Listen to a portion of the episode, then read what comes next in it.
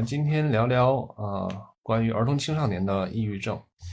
那这个活动啊，我们会有一段时间的持续哈。我并没有设置它的上线的时间，也就是说这是一个漫谈啊，因为我相信哈，说很多的家长们可能并不能够及时的来去参与到我们线上的这个互动，而同时呢，可能对于这个当前儿童青少年的这个话题呢，又是非常非常的感兴趣。因为大家也能够去看到和感觉到，知道哈，就是我们很多时候关于抑郁的状况啊，甚至说被医院诊断为抑郁症，乃至于现在啊出现很多的自伤、自残、自杀的行为，逐渐的向小年龄在去扩展了。可能在过去的很多年里边，大家听到说是在大学阶段的这样一个年龄里边哈。得得得抑郁症或者是有自杀的情况呢，或许还是看起来最开始，呃，在我来说哈，我是二零零七年啊开始到北京那边去参与一些培训哈，学习心理咨询。那年我开始转行，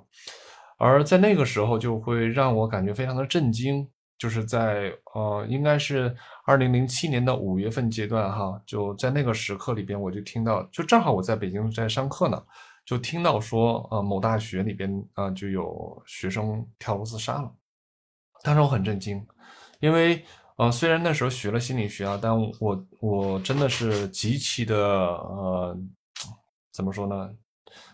那个时候小白，白到了一张纸的这个水平哈，现在可以叫大白了哈。那很多人管叫管我叫大白。而在那个时候，呃，虽然我了解一点点心理学，但我总觉得说这样的一些自杀呀。啊，这个学生会有想不开这种事情，很遥远。而在那个在那个时候，我就会对这样的话题来说，我觉得天呐，怎么会这样？但在我们当时上课的老师们哈，同学们，他们就会觉得挺正常的啊。甚至那个时候说，在北京其实已经开始逐渐的，啊，有有有每个学校都有一些数字的哈，在那个地方。所以所以那个时候对于我来说还是蛮。不敢想象的一个事情，蛮不可思议的一件事情，蛮震惊的一个事情哈。但是就就先呃后期呢，当然我就到了北京去学习哈，嗯，然后大家也知道我的其中一个背景就是在北京心理危机干预热线哈做热线的这个咨询师做了五年，而在那个时候我听到的呃这样的案例就会变得越来越多。因此呢，我就可能慢慢的对于这个抑郁呀、精神病的一些啊表现呐和啊自杀呀这些就会了解会更多一些。那当然了，呃，随着呃我从开始接触临床哈，就是很有幸和和儿童啊和青少年工作。那第一个来访者就是青少年哈，然后那个时候就非常的抑郁，甚至真的也会有自杀自残的想法。呃，然后当然我们一起共同度过了非常漫长的呃十年啊，我们一起来啊，从他上初二哈，一直到考考上研究生啊，我们一起度过了很多艰难的时刻。所以呢，我们在这个过程里边，真心的哈，就呃能够感受到一个人的成长哈，以及说在这个抑郁和。心理困惑、心理问题上来说的挣扎，哈，是多么多么的不容易。当然了，还好我坚持下来了啊！因为什么呢？啊，做心理咨询师这个行业本身也非常非常的不容易。我相信很多人都会了解。而走到现在，哈，我跟儿童青少年工作，呃，也逐渐的增加，啊，同时对他们来找我的这些诉求，哈，现在我接到的很多来访者都是会带有自残啊。会有会有这种抑郁呀，啊，当然很多是在看了医生之后哈，然后来到我这里的，都是呃，在这个精神科啊支持的情况下，我们来工作。所以呢，我自己哈，对于这个儿童青少年工作的过程当中，还是蛮有很多的体会啊，我会觉得，其实对于儿童青少年的成长。呃，现在目前当前时代哈，这个社会当中这个阶段里边哈，或许对于我们呃当前的这家庭的父母，当当前这些孩子们，其实都很艰难的啊。所以现在我这边呃就很愿意哈做很多的工作。我在过去的时候，大家看到我的简历的时候，可能会看到我在过去曾经蛮有很长一段时间，差不多七八年的样子吧，我一直都会坚持每周拿出半天的时间哈，在呃呃哎两个小时三个两个小时，差不多两个小时一个半小时的时间，然后再坚持带读书会，啊会带一些父母方面的书籍哈，嗯。哦，对我来说是蛮有收获的，也对于一些我的听众们哈也是非常非常有收获的。那而但我我依然还是很想做这件事情，为什么呢？因为我觉得做一名咨询师哈，往往很多时候只是做的是一个消防队员啊，叫出了问题之后哈，我呃来找我，我更多是来去帮助这个家庭或这个这个孩子哈。来去应对当前的困难，明白？就是变成了一个消防队员，救火的，啊，就是在这个火灾已经发生了，然后我是去救火的。但说实话，做咨询不是几次就能搞定，尤其我是学动力学哈，精神分析取向的，那这个过程里边又是一个相对比较长吧，至少说是一年、两年，甚至长的可能会三年会更多。所以你想想，我很能去帮助的人是非常有限的，对吧？啊，我我总觉得说我我的时间和我能帮助的人太有限，所以我我一直都会呃，就是努力的在做更多的一些不同领域事情，比如说我会啊去做宣教工作啊，比如说我会带我的学生哈，我教会我的学生去讲课，然后可以去做做宣教工作。然后以及说，像现在我很希望就读这本书，大家很多人可能啊拿到了这呃拿到了这本书哈，就是儿童青少年啊抑郁症的父母指南啊，我觉得这本书蛮好的，蛮简单，字儿也不多哈啊，然后我们可以边读边聊啊边分享，大家呢可能你们会有很多的这种。困难问题哈，没关系啊，可以在这个过程当中跟我有更多的互动。那因此呢，就是我希望不仅仅是在这读书哈，呃，光读书也会很烦，我自己都觉得很很无聊。而呃，更希望是有更多的互动，现场可以跟我有更多的这种交流。如果大家的问题多，可能我们会更多的集中于啊大家的问题上啊，当然。嗯，可能呃还是会锁定到我们这本书上的一些这个观点哈，然后慢慢跟大家展开。所以欢迎大家哈，能够去呃怎么说？欢迎大家能够去有更多的互动。我希望能够看到更多的这些分享啊，或者是问题。这样的话，呃，我因为我是这样的，就是我会需要大家的刺激。你的刺激的越多，我会越能够有更多的产出。啊，所以很希望大家可以呃来呃就跟我有更多的互动。那么今天呢，我们还是会给大家准备了一些小呃彩蛋啊，怎么意思呢？就是说今天是我怎么说正儿八经的哈开直播，应该算是第二次，上一次呢很是很不知道是成功还是失败哈。然后反正派发很多优惠券，但我觉得那个时候支持我的都是我的。学生们哈，而今天呢，我我我是正儿八经的哈，把我们的这个开放给更多的呃，怎么说普通的老百姓大大众用户们哈，我希望说我通过我们这样的交流，可以帮助更多的人。当然了，如果大家你愿意的话，可以把我我们这个视频号哈，现在呢就可以帮我们来去转发，然后可以告知更多的人啊也。如果你愿意的话，也可以关注哈。我们可以每周二的九点半，晚上九点半到十点半这个时间里边，都会持续的来去阅读、交流、讨论啊。如果你愿意哈，哦，我都会在这地方坚持下去的。然后，而呃，今天的彩蛋呢，就是说我们会呃准备一些呃类似于优惠券啊。未来我们和光可能会啊组织很多很多的这个。呃，活动哈，啊，包括现在我们有一个很和儿童青少儿童有关系的这样的一个课程，Watch Me Play。如果大家感兴趣，也可以来去领哈，啊，然后我们会在中场的时候，就中间的时候，大约十点钟，哎，我们来会派放一批哈，然后大约在十点半啊，我们再来派放一批，就结束今天的活动啊，然后大家可以来去啊抢哈，来去分享啊。啊，转起来，转起来哈！是的，谢谢啊。今天读书吗？要读书的，我只是说先把一个背景跟大家来阐述一下。当然，阿芳啊，我我相信你可能很期待哈，我们这个读书的内容马上就来哈。然后这位 X 星星哈说，我时常会感觉到焦虑，经常会把小概率的事情放大，很难受，也不知道怎么办。啊，这个情况，我想或许很多时候很多人都会有类似的这种感受和想法的。当然了，我我不知道这个书哈，我们慢慢读的时候会不会能够去帮助你更多哈，慢慢的可以让你在这个过程当中有更多的这种叫什么呢？叫做嗯体会。因因为我在读书过程当中会经常分享很多我的经验，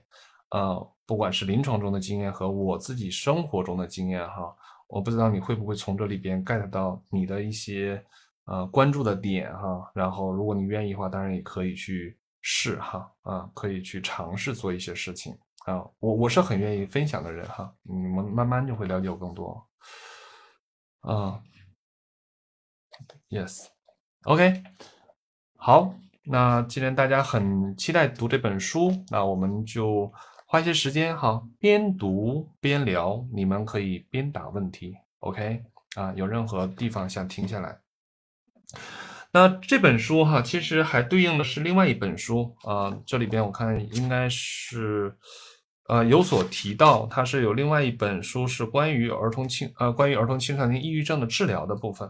那本书呢，呃，它同样是来自于塔布斯托克哈，呃，是吧？这个书。对，同样是来自于英国那边，而那本书呢，就是更适合于专业的心理咨询师来去阅读的，然后是一个 STPP 的这样的一个治疗的这样一个方法。呃，我本来我还蛮想去带那本书，那时间太有限了哈。嗯，啊，谢谢啊，可以整一个助手一起读。好的，我慢慢来，慢慢摸索啊。对我来说，这是全新体验啊。对我来说，我真的就是一个。慢慢的哈，你们如果有很多很多关于这个视频啊、呃视频号啊、直播呀这类的，如果有好的建议哈，也欢迎大家可以给我更多的建议哈，没关系，我我很开放，然后呃只要我这边能够去更多改善的，我很愿意是可以在这里边做出调整哈，啊，我主主要是我们不是很懂啊，也在摸索哈，也在学习过程当中，所以今天。现场可能会很乱啊，我我我会很乱，然后可能大家会会在这个过程当中感觉到说是是哪里可能如果没有关注到，没有不是很专业啊，那请大家谅解，因为我我可能确实对这件事情不是太擅长。OK，好，如果你有这本书哈，可以来啊，可以来来来把书翻到引言的这个部分，我们来来读一读，慢慢读哈，不着急啊，把书翻到引言。然后呢，我会一点一点读。然后呢，啊，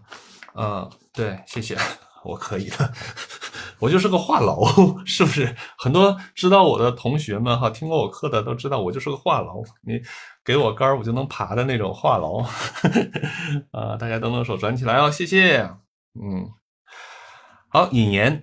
这本书的内容啊，是关于到关于五到十八岁处于学生时期的儿童和青少年抑郁症的。啊，它的定位在这里。本书主要是写给父母看的啊，但我们希望它对于教师、社会工作工作者、健康的随访员和家庭医生也会有帮助。当然，我是一个心理咨询师，我之所以喜欢喜欢这个这本书啊啊，我也想学习这本书的一个重要的原因就是，我会跟儿童青少年工作，我一定也会跟父母工作。因此呢，我想和大家一起来去学习它哈，然后也会为我的临床工作和未未来我去做科普宣教的工作哈，来去呃来去呃做很多的这样的学习的准备啊。为什么父母需要了解孩子是否能患有抑郁症呢？所有的孩子都会时不时的感到悲伤和痛苦，有时候父母很难知道。这些啊，这种日日常会出现的不快乐是否需要特别关注？我们的目标是在这一点上帮助父母们啊，所以说了解孩子、理解孩子，在我们学心理学的过程当中，这是一个非常重要的一个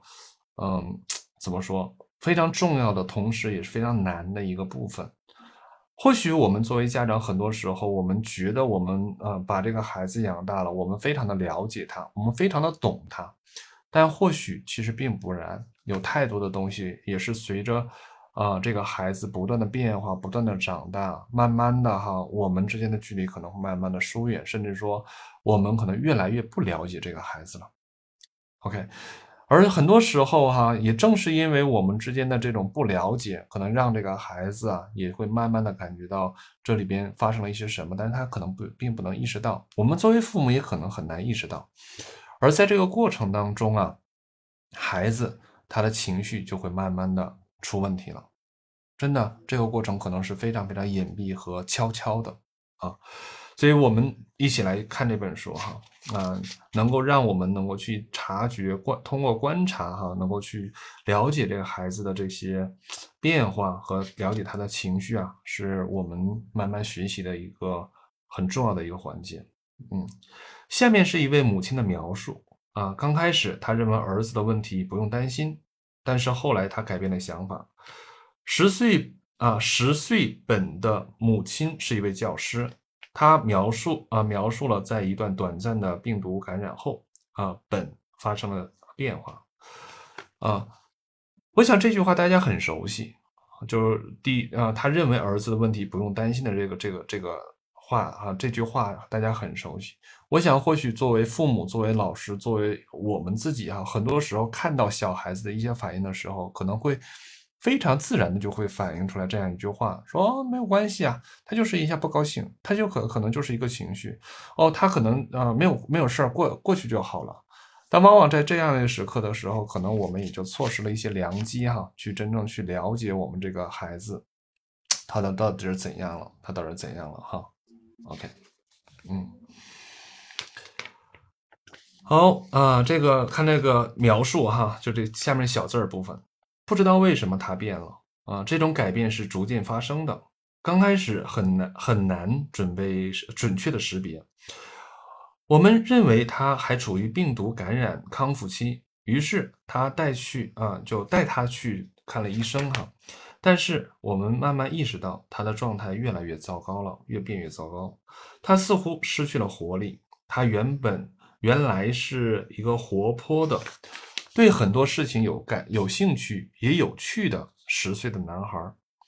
对阿森纳啊充满了激情。这里边阿森纳有一个描描述啊，他就说这是一个当时指的一个足球俱乐部啊，成立于一九八六年，是英格兰的足球超级联赛这个球队之一哈。比如说，这个男孩在早期的时候，他对于这样的一个球队有很多的兴趣，并且他是一个很有趣的、很对很多事情都感兴趣的一个十岁的男孩。后来呢，甚至足球对他来说也失去了吸引力。我们当时认为他只是假装过着实呃正常的生活，大多数事情他都同意去做，但是做起来又没有什么乐趣。他会因为小事哭泣。他待在家里边时的时间越来越长，我们意识到他越来越少谈到他的朋友以及他们共同进行的活动，除非我们强迫他会做一些活动，否则他什么也不做。这和我们认识到的那个精力充沛、活泼好动，但有时让人筋疲力尽的孩子啊，还是很不一样的。这令人感到了很沮丧。首先，这段描描述里边，我。从个人的角度来说，我个人觉得说它是一个蛮生动的一个描述，它可以在描述哈一个一个家长哈呃他对于一个孩子的观察，同时呢他能够去感受到这个孩子在这个过程当中的一些感受的变化，其实这是对于很多时候我们嗯作为家长来说非常非常宝贵的，也就是说这个妈妈可以回过头来来去观察和看到孩子的前后变化，以及说。啊，孩子的变化带给他了一些担忧，这这段话其实蛮好的。儿童和青少年自己需要了解抑郁症，这样他们才能够在朋友和自己患抑郁症时更好的理解发生了什么。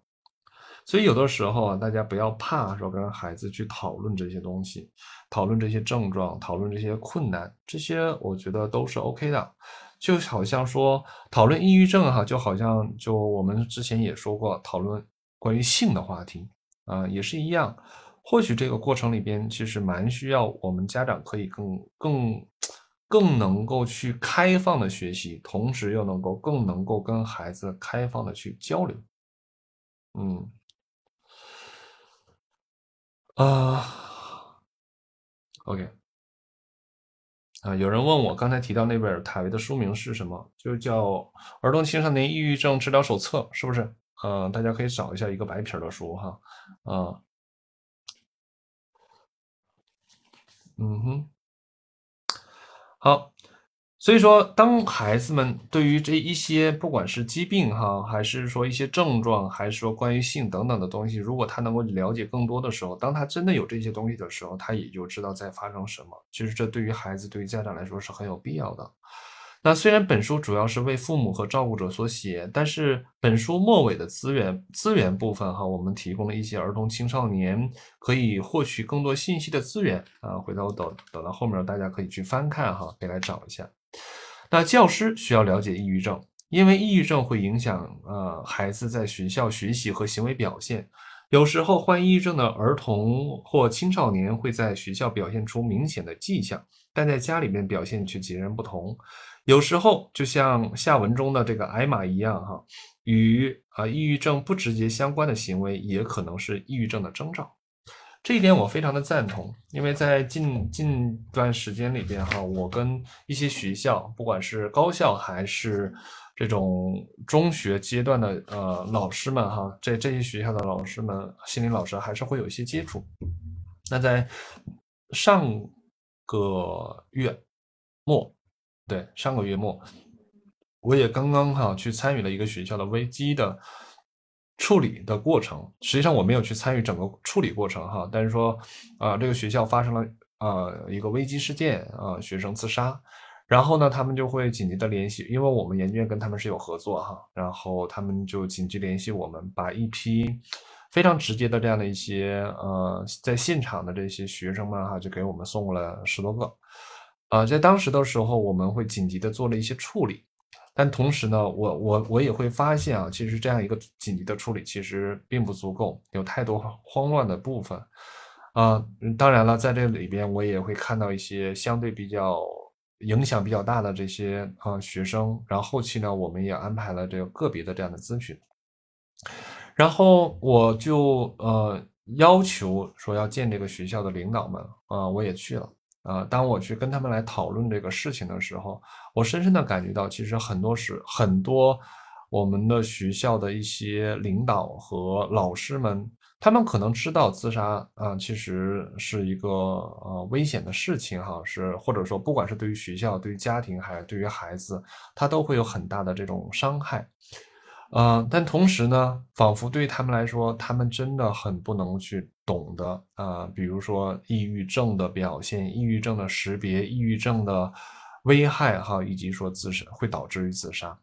可能在过去的时候，有很呃这个，就比如说这个学校也，还是说很多其他的学校也是类似哈，就他并没有真的去把这个事情当成是一个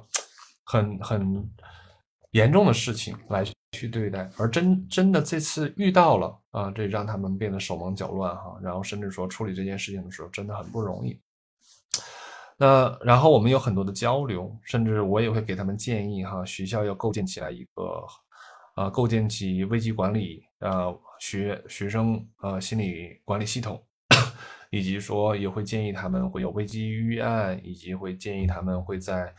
呃，这个过程当中啊，能够去有呃他们自己的更专业的老师要给学生做科普，同时呢，我也建议他们关于班主任哈，关于学校的一些相关的领导们啊，都要学习关于抑郁症的症状表现和抑郁症识别，以及说要学习一点关于紧急时刻的干预的技巧，这些东同样对他们非常重要。是因此呢，我非常赞同这个书里边的这一部分的内容哈。啊，是非常赞同这个这个内容，就是说，实际上在我们身边啊，跟儿童青少年工作的啊有接触的这些人，不管你是家长还是说你的工作人群就是儿童青少年，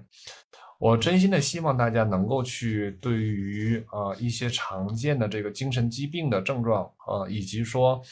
呃关于这个呃呃症状的识别哈，呃呃，以及说该如何能够去更好的去紧急去做出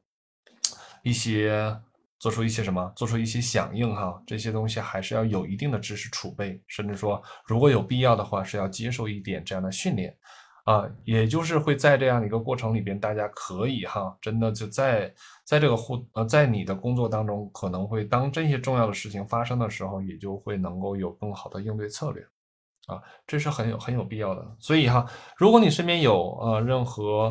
跟我们说的这样的一个年龄段相关的这些从业者，如果你觉得呃我们这样的一个讨论其实是蛮有帮助的。欢迎你可以推荐给他们哈，然后我们每周到到这个时候都可以来去交流、去讨论哈。啊，OK，那就先在这稍停一下，因为我看到有人在给我打字哈，在讨论问题。当然，我也看到时间上接近十点，一会儿我们的小助理们可以准备一下我们的优惠券哈，一会儿。啊，在我们两个视频号这边都会派发优惠券啊，请大家耐心等待哈。啊，当然这个游戏规则哈，也请小助理来去打出哈，来告诉大家的游戏规则怎么玩。然后我现在花点时间来照顾一下我们参与互动的亲们哈。OK，有人问塔维斯托克那本书的名字哈，关于儿童青少年的这个书的名字，那这里边呃，阿芳帮助我们来打出来说是叫《青少年抑郁治疗手册》。哎，OK，青少年抑郁治疗手册哈，这本书是不是在我我们回头我会给大家整理一个书库哈，就大家可以未来点这个链接，在我们这个直播间点链接就可以去购买就 OK 了啊。我我呃，我记得我心理大白这边是应该是有这是不是有这本书？回头大家可以来找，回头在我们研究院这边的号里边也来去把把这本书给提供出来哈。所以所以。啊，以后有什么好的书，我会涉及到的书哈，都会呃推荐给大家的时候，都会把它列出来。OK，好，呃，另外一个问题哈，这位陈啊陈同学吧，啊，我也不知道是先生女士啊，抱歉。说高老师，我们怎么帮助那种呃呃很容易内疚的家长？比如说孩子有什么情况，家长总是觉得自己是有问题的。好问题，好问题。那我觉得很多时候哈，这个这个家长基本上已经中毒了。什么叫中毒了呢？啊，我开玩笑的说啊，那已经中毒的原因就是在于说，或许这个时候家长已经意识到了孩子的有出现问题了。或许在这个时候，呃，我们可能会看到说，啊，可能这些家长啊也听到了一些问题哈，啊，听到了一些这样的传这样的说法。我必须加双引号啊，所有的亲们哈，我不是带有任何的。呃，评判跟指责家长的这个角色的这样的呃这样的想法哈，就是必须加双引号。很多人会说父母皆祸害，加双引号，父母皆祸害。我个人觉得我不赞同。从某种理论上来说，孩子的原孩子的这个成长的原因是和父母的养育和父母的人格特征有直接的关系。从某种角度来说这样，但换一种角度来说。其实父母本身，你们没有接受过训练，没有人告诉你怎样去生孩子，没有人告诉你怎么去养孩子，没有人告诉你小孩子的过程里边会发生什么，青春期会发生什么。或许你们也不知道什么是抑郁症，或许在这个过程当中，你也不懂如何去通过跟孩子的互动，以及说跟孩子的交流，以及说跟孩子的这种观察，对孩子的观察。来去很好去理解孩子的心，你们没有这个训练，你们没有这个能力，所以对于对于这个过程哈所产生的这样的一些，比如说孩子出现的一些状况和问题，我觉得这个并并不是父母的本意，而在我现在见到很多的家长里边，绝大多数我得说绝大多数，但不是百分之百，绝大多数的家长都是非常爱自己的孩子的。这个是我相信的，不管这里边呈现的是怎样的哈，或许，呃，父母的方式上，或许父母的人格里边有着一些困难，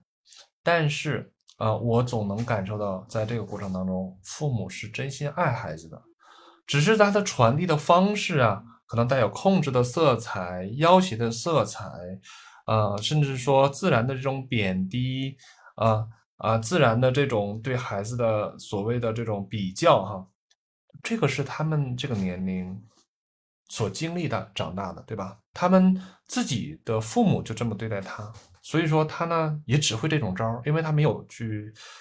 像现在在在在场的这这这些亲们哈，他没没有像在场的这些亲们，你你们。最起码还有这样的机会，咱们可以在这慢慢去学习，慢慢去交流。可能有绝大多数的家长，他们是不知道这些事情的。那因此呢，其实我觉得不能把这个问题归罪到家长身上，而反而我们要看到，其实当家长能够去找到你的时候，当家长能够发现孩子出问题的时候，当家长产产生内疚的时候，我们要帮他解绑啊，这是我我我的词啊，要帮他解绑。因为首先，呃，我很能够去理解家长在这个过程当中是努力的付出，但是却非常的挫败，甚至当孩子出现问题的时候，他会非常的内疚和自责，他可能到处去求医问药，包括他到处去找书、参加培训啊，学习心理学，很大的一部分原因都是为了帮助孩子。所以说这些这些这些哈都是他们的投入，这也是都是他们爱孩子的方式，但是他依然很多时候也觉得很无力，帮不到自己的孩子。那这些时刻里边，恰恰需要我们能够去理解他们在这里边所付出的一切。我相信，如果在座的几百人里边，如果你们是一个家长的话，哈，如果你听到我这样来说的话，我不知道你什么感受，欢迎你可以打字告诉我，当你听我这样说的时候，你的感受是怎样的。你是会觉得说你被理解到了，还是说你会觉得我好像在这地方会在责备你，或者是说在只是简单的开脱哈？欢迎你来告诉我，反馈给我，因为我觉得作为家长能听到我说这样的话的时候，你的感受是最宝贵、最重要的。这也能够去回应这位陈同学哈，说该如何来去帮助这样的家长啊，这样的家长，因为家长会告诉我们。啊，在我的经验里边，我并不会说去责备家长，说你怎么还把孩子给带成这样，而我会啊很认真的去听啊，听他们是怎样爱孩子的，以及是怎样来去对待孩子的，然后同时我会共情他们，我会理解他们，我会帮助他们。啊，对，木哥也提到哈，说内疚感也是会影响孩子的，影响非常大。因为这个时候，这个内疚感就会干嘛呀？就会让这对父母就会使劲的去做，使劲的去弥补，从原来的不知情到不知情的那种，或者是忽视，或者是说只是给予不注重情感，突然间一下变得是啊，甚至说这里边有严苛、有控制、有有有有不管哈，突然间发现有问题了，一下子因为内疚的推动干啥，跳到另外一个极端上来了，跳到什么样的一个极端上来了？就是百般的呵护、宠啊、宠爱、溺爱、顺，嗯，就父母顺从了哈。那当然这个词用就是说什么妥协吧，哎，就好像这个时候孩子提到任何的这样的一些理由哈，任何的想法、任何的情绪、任何的需要，这个时候父母又非常小心谨慎的去满足他，但这个时候并不会帮助孩子，而反而会可能从某种角度来说，他不但没有办法帮助孩子。或许从某种角度来说，反而又干嘛啦？又干嘛了呢？会鼓励跟促进这个症状的持续。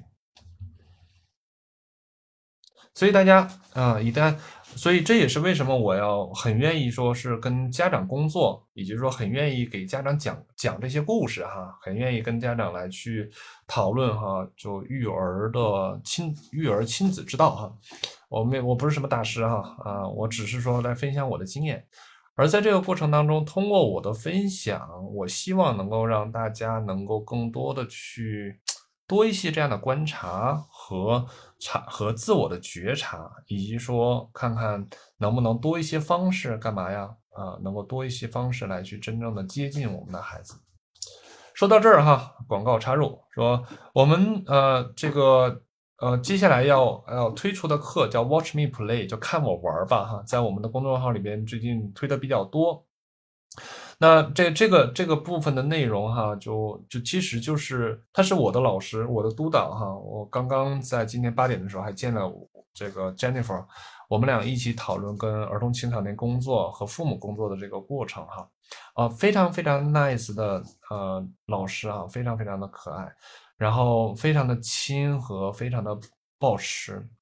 然后呢，他非常热衷于去观察啊，他也是一个婴儿观察的。啊，带领老师啊，然后他通过他去观察小孩子的过程里边，他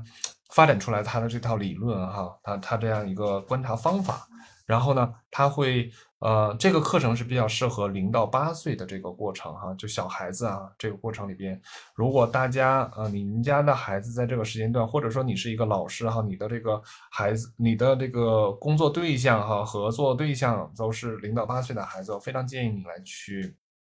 听一听这个课，其实不贵，对吧？呃，两百两百块钱左右还是团报，我们一直把费用做的比较低，老师也是希望有更多的人听到，所以这次特别跟我们讲说。关于这些家长啊、老师啊，非常非常的欢迎哈，可以来参加，并不是给只讲给这个专业人员的。所以呢，那我就有请我们的小助手哈，在这个时候，呃，来帮我们来去放一批关于 Watch Me Play 的这样的一个优惠券啊。然后也说，正常我们团购价是二九九哈，然后今天呢，我们就。呃，把价格直接给大家压到了，说是应该是最高的团购，大家不用去团购了，直接就去购买，就二二九啊，比二九九还优惠了七十块钱。如果大家感兴趣，你就可以来抢，不感兴趣没关系哈。啊，但我想来介绍这个这个这个这个方式哈，这个方法给大家，大家也可以在我们公众号里边，当然小助手可以帮我们把那个 Watch Me Play 的那个那个操作指南哈发进来哈，然后可以让。大家能够在这个是在这里边去读一读，去了解一下。如果你是一个很好专业人员，没准你就能不学，通过学就学会了，没关系啊。但如果你很想听一听，呃，我们老师是怎么讲的，其实也就是蛮也是蛮重要。他会分享关于他观察过程当中的案例啊，非常好啊。所以这个部分哈，呃，如果啊，就小助手你们在吗？在吗？啊，来帮我们来发一下优惠券哈。然后同时呢，我们还会放呃一些优惠券哈，但啊就是哦和光的一些系列课呀，或者是说一些短期课程啊，付费的课程啊，呃，如果大家会很蛮关注的哈，不管是大众课还是还是我们的专业课啊，只要你关注个喜欢的，你都可以使用另外一个优惠券来去抵一部分的课时费、课费哈，课程费用啊，就这个这个就请我们的小助手来配合哈。OK，OK，是不是在左上角有个钱包啊？两边都开了哈，左上角有个钱包，然后呢，呃，有个红色的钱袋袋哈。大家感兴趣的，你们可以来去在这个红色的钱袋袋这里边哈，来去看读秒喽，然后准备抢哈，你们自己来抢，这个我就不参与了，我也抢不着，我也不没办法帮你们抢。OK，那我们来继续看一下评论好不好？然后我们这里边木哥继续保持他的发言，非常参呃保持他的参与啊啊不断，非常感谢啊。说木哥说，万一孩子内化了这种内疚感，会觉得自己啊不好呢？或许这种内疚感其实在很早他就已经有了，在父母父母不仅是现在表现出内疚感，或许在以前的时候就已经制造出来很多的内疚感，或许他自己的，或许呃给孩子的。其实我们会听到很多小孩子会讲我不好，我很糟啊，没人喜欢我。这种感受可能源自于他在成长过程当中父母传递的，但也有可能是源自于婴儿期的一些挫折挫败带来的啊，比较早期的挫折挫败啊，所以所以啊，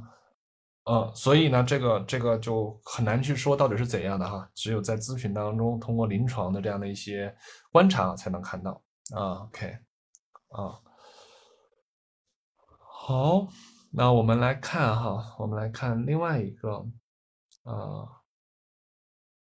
海静老师说，越来越内啊，越啊，确实越内疚就想做的越多哈，啊，去到另一个极端，有可能会鼓励和维持孩子的症状。谢谢啊，对。然后会说，因为内疚而做出另外一些极端啊这个症状，但家长可能会往往是稳不住，要很想做点什么，啊还啊他们呃啊或者说他们也不知道该怎么做。我赞同啊赞同啊，所以说家长不要光去做啊，光去想办法解决，明白？不要只是做啊呃，如果在这个时候你可以来去学习，我建议是多学习啊。既然家长不知道怎么养孩子，既然你是第一次当这么大的孩子、这么大的儿童、这么大的青少年、这么大的大男孩、大大姑娘的这个爹妈哈，你是第一次，对不对？哎，你是第一次的，嗯，那你就像你，你比如说，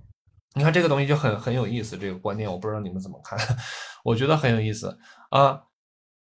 这人呐，就总觉得说我当爸妈好像就是顺理成章、天经地义的哈。我生了个孩子，我就能把他养大，就好像不需要学习，不需要说明书，感觉哈就自信满满的。这这是这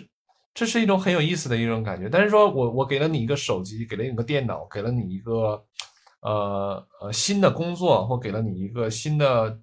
呃叫做什么呢岗位哈。往往很多时候你可能不知道怎么去弄的时候，你会干嘛呀？你会在这个时候就要去看说明书，对不对？你要去学习，你要去了解，你要去在这个时候你要去使劲的去去做尝试，然后呢说哦，我慢慢掌握了。但很有意思的是，对于人的这件事情上来说，咱也不知道作为人呐哪来那么多自信呢？这很有意思。但事实上来说，作为父母是蛮需要学习的，因为不光是自己需要学习，其实自己的学习也会帮助这个家庭和帮助这个孩子。所以，所以像刚才啊，到底怎么做？这个时候不要着急，而恰恰是需要学习啊。这个时候是需要我们的家长可以找到一些途径来去学习哈。OK，嗯，OK，这里边有一个说中奖了哈，中奖的同学就可以联系我们的这个。呃，这个助教号哈，啊，打打到屏幕上，大家可以来看哈。这边也会有心理大白，这边也有人中奖了哈，就是有人抢到了哈。OK，好，Login 提到说，孩子维持症状很可能使父母更加的收缩，他是个都非常赞同，这时候进入了一个死扣啊，死循环，进入到一个一个重复当中。越是这样，孩子越是在那地方挣扎，父母呢也是越是挣扎，然后到最后没辙了。其实孩子的症状往往慢慢变得严重了，啊，实在没辙了，来找医生了，找咨询师了。所以说实话，我真的特别不希望去这个时候接待来访者，我特别不希望这个时候去接待这些孩子。一方面又心疼，哎呀，呃，一方面又难过，然后呢，确实。我就觉得都已经到到到这时候了，其实能做的东西啊，就是很缓慢。就我真心的哈，通过这样的一些宣传呢，能够让更多的家长能够去明白和理解到什么呢？孩子一旦出现状况了，希望大家通过你的观察，可以尽早的去啊想对策，哪怕说父母去找个咨询师，儿童青少年咨询师哈，来去聊一聊哈，来去把你的这些观察来去。啊，跟咨询师说一说，然后呢，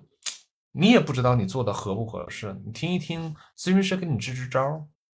我在很多时候干这事儿啊，我印象当中两周前上上周日啊，就有人约过我，然后呢，其实嗯，其实我们就谈了一次，这个这个妈妈还是蛮关心这个孩子，有各种各样的，我我没有办法在这讲特别细啊，就是很想告诉大家，就是妈妈她已经做了很多努力。然后呢，确实他的努力呢，也给孩子带来了很大的帮助转变。然后，但是他依然会觉得说，好像自己的帮助很有限啊，自己很没有信心。然后他就会约我哈，说高老师，我们来谈谈，或者你直接见我的孩子。我一般，嗯，记住哈，以后所有人你要想来找我的话，我有个原则，不见孩啊，不见家长，我会不见孩子的，我一定是先见家长。而我会从我的经验当中，往往很多时候是。可能见家长一次、两次、三次，或者是五次、六次、八次，哈，慢慢的家长家长的功能起来了，可能孩子的状态就转变了，有可能孩子就不需要来见我。我我过去经常干这种事儿啊。上一周的时候，这对这这对家长就是哈，我听到了，真的他们已经很努力，做了很棒了，然后只是说会有一些细微性的这样一些，可能他们没有察觉到，或者说是非常无意的再去。呃，就做出了一些一些表现，比如说他很很很耐心的去告诉孩子发生什么，但是这个时候是什么？是那个 knowledge，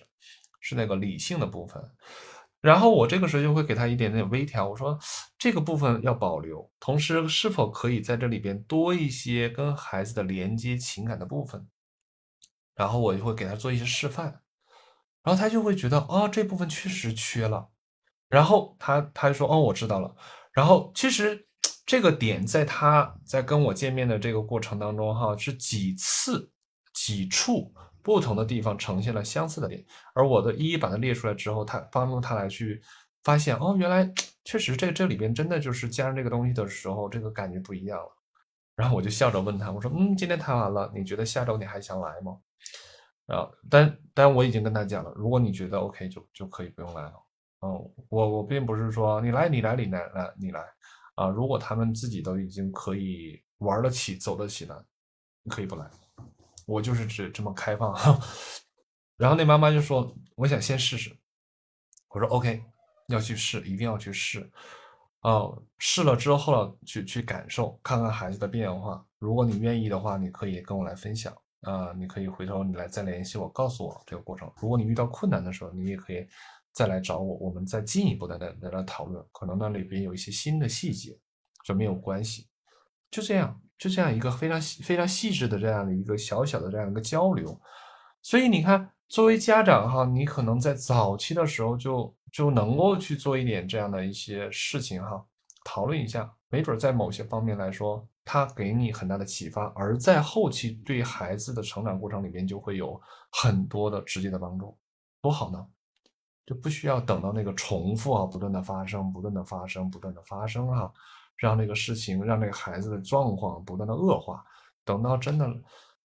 哎呀，大多数接到孩，就是我不得不见到家这个孩子的时候，基本上那孩子症状各种症状都已经比较明显了，所以往往。需要时间都比较久，怎么着都得一年左右了，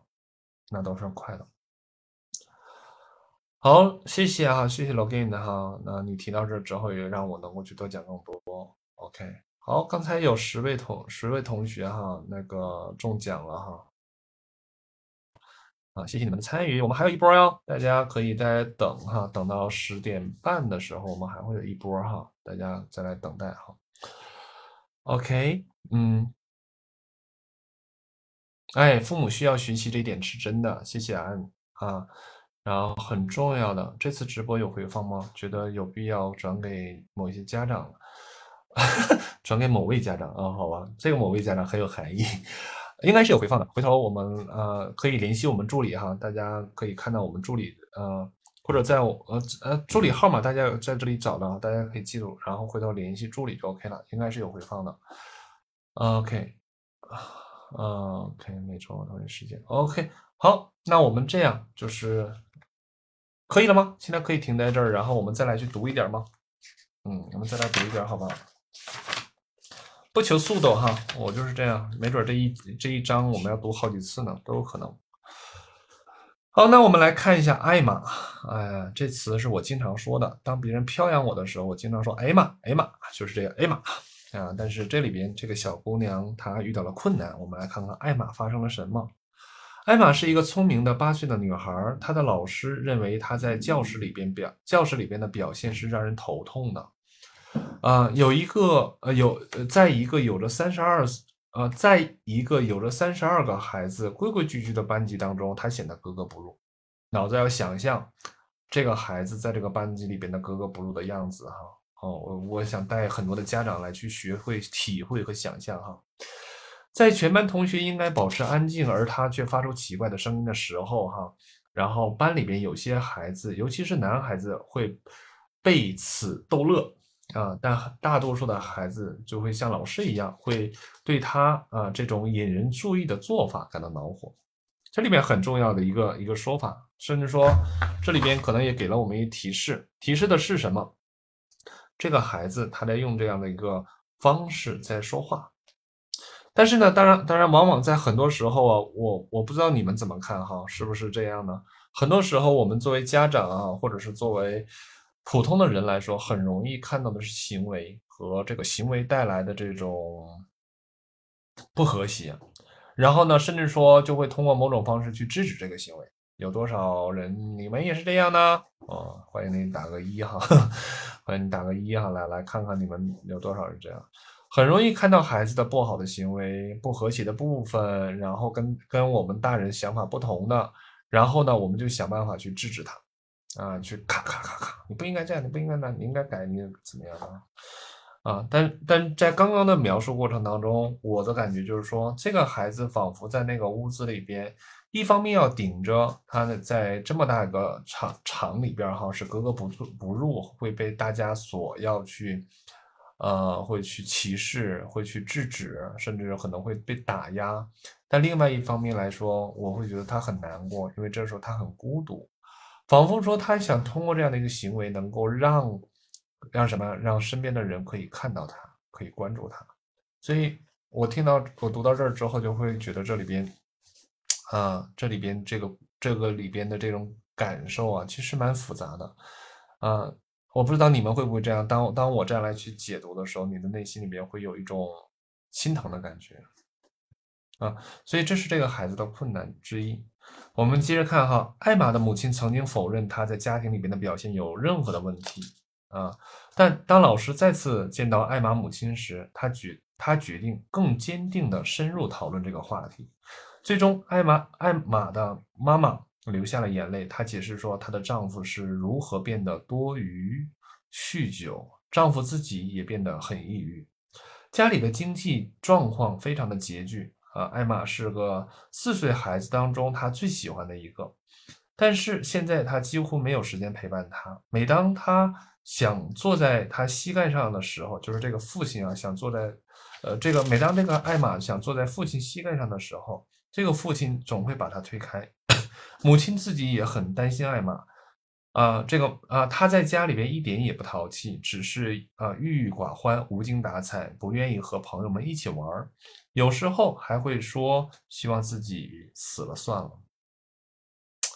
哎呀，能感觉到这里边那种难过吗？然后读着读着就感觉好难过啊，甚至说，嗯，就仿佛这个孩子真的内心里边经历了很大的困难，嗯，好吧，非常非常的难过啊，非常的悲伤。哎呀，在老师的建议和全科医生的帮助下，艾玛被转介到当地的儿童青少年心理健康服务中心。这一家人一起进行了三次的治疗。艾玛的父亲也谈起了自己失败的感觉感受。这个家庭在问题仍然很严重，但是艾玛现在似乎更能够理解家里人状况了，变得更加的安定，不那么痛苦了。他想和朋友们一起玩，在课堂上也变得不那么捣乱了。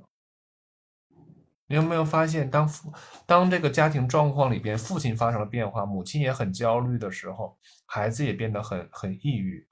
因为或许就是大家永远记住一个东西哈，我觉得说。或许在孩子的内在世界当中，他的加工呃问题的方式是跟很多我们是不一样的，明白？是跟我们是不一样的。我们不能把我们的想法放到孩子身上去，理所当然去认为他就是这样的。No，从今天开始啊，如果你真的把我的话听进去了，一定告诉自己，No，你的孩子不是那样的，你的孩子他是他自己。你的孩子在这个时候，他对很多的事情，对于爸爸的状态，对于妈妈的脾气，对于家庭的变化，对于一切的一切，有着很多他自己的解读的内容。我们这个时候不能用我们的想法去，啊，认为孩子他没事儿啊，他不在乎。我们也不要说这孩子被变坏了。而我恰恰会在想说，是否是因为家庭这样一个状况哈，带给这个孩子什么呀？很多的心理上的冲击，而让他发生了改变。那这一段话里边，我们就可以看到说，艾玛这这个过程当中，其实他他的内在世界里边对这个家庭的状况解读是非常不明朗的，不清楚、不了解，所以他可能对于爸爸妈妈都有很多的幻想，甚至对于爸爸的幻想就是说，爸爸是不是不爱我？爸爸是不是不要我了？爸爸是不是不在乎我了？我之前的爸爸哪里去了？啊，我我我内心里边爱着那个爸爸，爸爸爱我的那个爸爸，他哪里去了？就仿佛在这个时候，他可能要，就非常非常沮丧，非常的难过，所以他很多时候想通过一些行为方式啊来去吸引家人，或许就是吸引爸爸对他的关注，或许他不想变成一个坏孩子，但是他无意识当中，他要顶着巨大的压力成为那个坏孩子。从而呢，干嘛呀？可以可能让老师不耐烦，同学不耐烦，或许也可能会用这样的方式去吸引他的父母。所以其实挺可悲的。你有没有发现，很多时候孩子啊，为了要跟父母去连接呀，要跟父母去互动啊，其实这是要牺牲很多东西的。因为很多时候他们不知道该怎么去表达，他也不知道在发生什么。所以，请各位家长哈，如果今天咱们呃在场的能够听到我的分享的时候，请大请大家能够去尝试的哈，换一个角度来去感受我们身边的孩子啊，能够去尝试想想他遇到了什么样的困难。而这几次，比如说书上讲的三次家庭的治疗哈，我想或许当他们把一些话题说开了的时候，孩子会放松一些，因为至少不会像他想象那样，爸爸不是。呃，爸爸不爱他了，那么可怕。或许他慢慢知道了，爸爸抑郁了，爸爸需要帮助了。爸爸并不是不爱自己，只是爸爸现在有他自己的状况，当前的家庭状况发生困难，也并不是因为他。啊，回到前面哈，他不会那么的忐忑，不会那么的内疚，不会那么的恐惧。可能他和父亲和母亲有更多的这样的交流，也会帮助他什么呀？啊，帮助他慢慢的把自己的心里边的疙瘩哈。或者说沉重的情绪有更多的理解，所以他的状况发生了改变。所以，请这这例子多好，你你们有这样感觉吗？这例子很好的，对不对？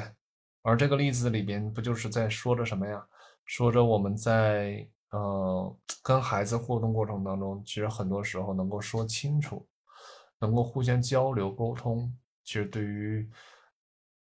这个家庭来说，不光是对孩子，对这个家庭来说都会有很多的帮助，啊，很多的帮助哈，嗯，嗯，说到这儿哈，我不知道，反正在我的粗浅的理解当中，有很多呃多动症的孩子啊，抽动症的孩子啊，我们不妨可以从这样的一个视角来去想象，有多少可能就是跟这里边的艾玛是相似的。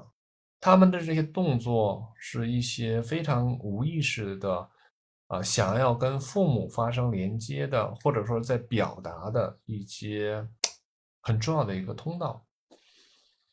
啊，我在过去好多年前哦，我看了一个电视剧叫《心里心里有个谜》，我不知道现在大家能不能找到这个电视剧啊？呃，当时多喜欢那个电视剧，也刚学心理学没多久哈。那里边就曾经有那么一个片段，就是说一个那个心理治疗师。去帮助一个孩子，那孩子是抽动症啊。当然，大家不要把那个里边当成是真正的心理治疗哈，因为那里边有很多这种界限上可能会存在困难的，呃，那非我们现在所指的这个呃心理咨询的这个界限的这个层面的，呃，设置层面的这样的一些一些严谨性哈啊。当然，它是为了宣传哈心理咨询呃心理治疗这样一个专业性哈，所以。啊，大家可能就要啊来看哈，啊呃，呃正确的来来看待心理咨询。心理咨询对于设置是蛮要蛮要求蛮高的，蛮高的哈。那在那里边，我就会看到，就类似于艾玛艾玛的这个状况哈，就是那里边有抽动症的孩子，是六岁还是几岁了，忘了哈。他的爸爸妈妈就是离开了他，然后到了另外的一个国家，好像是，然后把他留在留在了这边。然后留在留在了，那是香港片子啊。然后啊，他就发生了抽动，呃，就有人找到了这个心理医生，还是说这个心理医生的朋友哈，然后就找到了心理医生。然后这个心理医生里边啊，其实他的工作里边就会让我看到了，就跟我刚才的假设是相似的。就这个孩子内心里边是因为父母的离开和忽视啊，对于孩子的情感的需要所没有顾及得到，没有办法理解。而这个时候，这孩子通过这种抽动、破坏的这种方式，哈，试图去吸引别人对他的关注，吸引别人对他的爱，哎，所以也是由这样的一个片段，哈，让我能够去有更多的想象。所以很多时候，我们孩子们，哈，出现了一些可能对于我们来说是不太容易能够去理解的这个事情的时候啊，大家别着急去制止，别着急去干预，别着急说不。啊，这个时候恰恰需要是什么？需要我们的耐心，需要我们花更多的时间去了解。OK，好，正好我们卡到这个图图这块儿哈，我们在这个地方做个标记哈。我们啊，今天主要读的内容就到这些啊，内容不多是吧？读的不多哈，我说了不少啊，不知道对大家有没有帮助哈？对大家有没有用啊？也不知道现在咱们能在线多少人哈？如果你还在线，欢迎来打个一哈啊！感谢大家能够去对于我今天这样的一个初体验，能够去有更多的这样的一些一些知识哈，蛮蛮感谢大家可以在这个里边能够听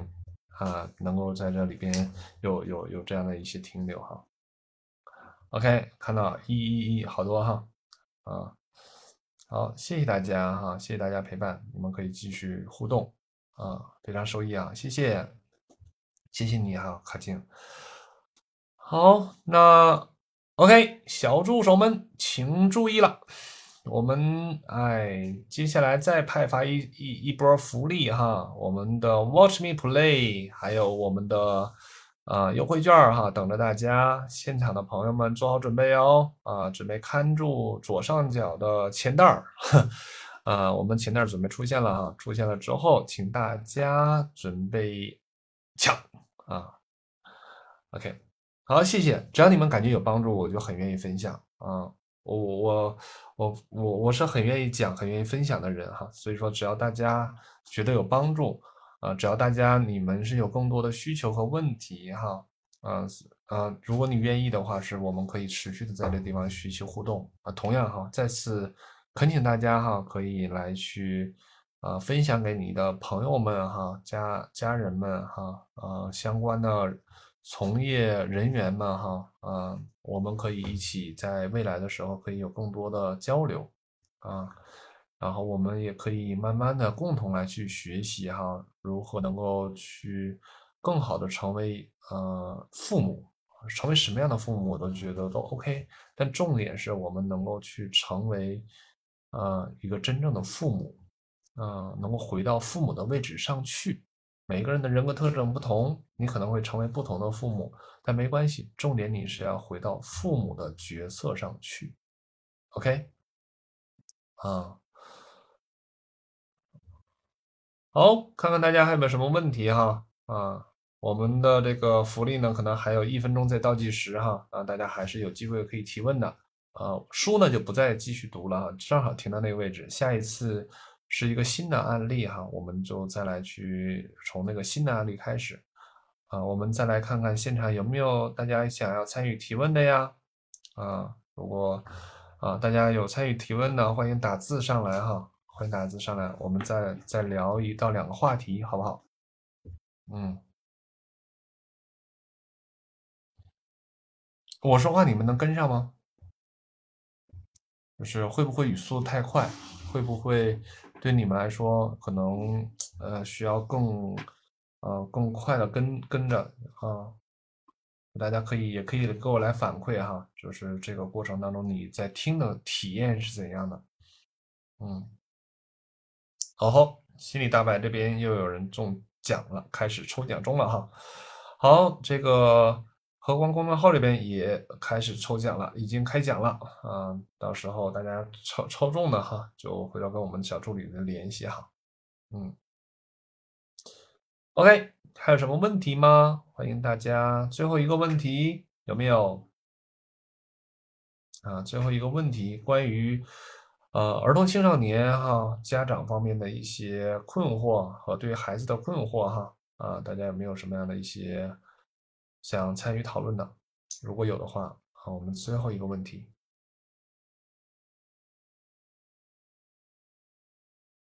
OK，恭喜八位小朋小伙伴哈中奖了。韩静说，父母拒绝带孩子就医。怎么办？父母拒绝就孩带孩子就医是吗？就是说，父母他这个时候带带带，那那那那我们做，也就是说，您的角色是咨询师，然后你会建议这个父母带孩子去见呃见医生，对吧？然后这个这个父母说我不是这意思吗？啊，卡静，啊，你是是想告诉我是是这样一个逻辑吗？嗯，欢迎给我来来回应一下哈，啊。好，还有一些新的朋友们在上线哈，呃，我们今天的读书的主要内容已经结束，但当然我们现在还有留下一点点时间，可以跟大家有一点互动哈，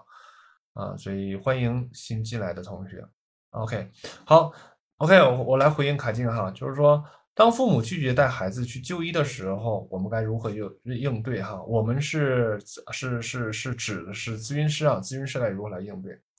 首先，我就很想问，如果是一个咨询师，在不就医的情况下，你是否能够来跟能能够跟这来访者工作？这是第一。那在目前来说，我个人觉得哈，就是在如果没有。精神科医生医生保障的情况下，如果出现了精神症状的话，那是否这个时候从某种角度来说，已经超出了心理咨询的这样的一个范畴？也就是说，从这个逻辑下啊，从某种角度上来，从这样的逻辑下来说，也就是说，咨询师在这个时候，其实你已经在做出了一个超纲的一个内容。那再延续的这个逻辑来说，那也就是说，咨询师你要小心了，你已经超纲了。那是否说啊，要告诉家长说已经超纲了，我没有办法帮助你，除非你现在需要带你的孩子去见医生，因为如果医生可以诊断，并且医生能不不管他是需要服药还是不需要服药，呃，有医生的诊断和有医生的这样的加持，我们做心理咨询做辅助工作就是 OK 的。所以你也可以告诉这家长说，我很能尊重你们意见，也能理解你哈。说确实你很担心给孩子，啊带孩子去看医生，你们有很多的顾虑。但同时呢，一方面我想告诉你的是说，啊对于孩子的这个就医的问题啊，是越早可能对孩子帮助会越大，啊可能对于孩子的恢复会越好，越往后哈这个问题可能会越多，甚至说他症状和持续的情况下哈可能会。呃，也会更困难，这是第一个，这是一个科普性常识。呃，但如果说你延误了当前的这样的一个治疗时机的话，可能后面要去面对的会更多的困难。第二，就是说对于我作为一个心理咨询师来说，啊，目前就孩子现在出现了这样，我怀疑啊，因为我没有办法做诊断，我怀疑，啊，我也不确定他当前已经出现了这个精神精神方面的症状了，那现在是必须需要看精神科医生的。呃，因为我只有在这个精神科医生的这样的一些诊断和治疗的情况下，可以继续帮助这孩子。不然的话，如果说你们你们不去带孩子看医生的话，可能我就没有办法再跟这个孩子继续工作，因为这就是超纲了。说白了，你这孩子不出事没问题，孩子一旦出事儿，是谁的问题？是你的问题，不是家长的问题。家长肯定是先把事找找到你头上。所以我一般情况下会在这时候就考虑说，或许作为咨询师啊，同样是要需要学会自保。我们要知道说界限，不管是法律界限还是我们的能力界限，我们要知道我们的范畴。而在我这样的一个观点下，我当然我不代表所有人哈，我不代表所有人哈，我我我只代表我自己的经验和观点。所以所所有人哈，听到我讲内容的时候，不要把我这个当成是一个。呃，所谓绝对对的东西哈，拿我的东西去去比别人啊，不这么干哈。我自己只代表我自己，只代表我自己的经验。然后呃，从这种自保的这样一个角度来考虑，就是说有一些对于心理咨询师来说，我们能够工，我们可不可以跟跟这样的来访者工作？可以啊，只要他是在精神科治疗中。啊，有精神科医生的帮助，呃，监就是这种监监管下，我们是可以跟跟这样的孩子来工作的。但重点是他有没有再去接受治疗和服药，精神科医生怎么说？所以，如果父母拒绝就医，可能我们从这样的一个角度来说的话，可能我们就没有，我也不建议继续工作。我们也在这里边要承担很大的风险，嗯，啊，凯静说，老师建议，孩子也要求，到了咨询咨询室评估，也觉得很有必要，但是咨询室的评估，它不是精神科的评估。父母担心诊断影响孩子将来升学，但是你也要告诉他，如果不去诊断，有可能他没有办法升学。他就没有办法继续的学习，啊，他也没有办法来去完成考试的这个过程，所以很多时候我们需要来带领哈，来帮助这些家长能够正确的去面对精神疾病哈，精神症状啊，因为这个过程里边我们是能够去，是我们是有经验的哈，我们是有学习接受过训练的，但是很多家长不知道，而家长的担心顾虑，我们是很能够去理解的，对吧？因此呢，我们呃要帮助这些家长能够去，这也是教会他学习，对不对？啊，帮助他们来正确的去看待这件事情，啊，寻求合适的就医通道啊，才是真正能够帮助孩子最好的方法。好，谢谢谢谢，那我们今天就停在这儿，好不好？啊，时间不早了啊，熬时间长了也可能很辛苦，我们就每次一小时。啊，借助书啊，读读书啊，聊聊孩子，聊聊家长啊，聊聊心理学。很感谢大家的陪伴，那我们今天就到这里啊，我来下播喽，拜拜哦。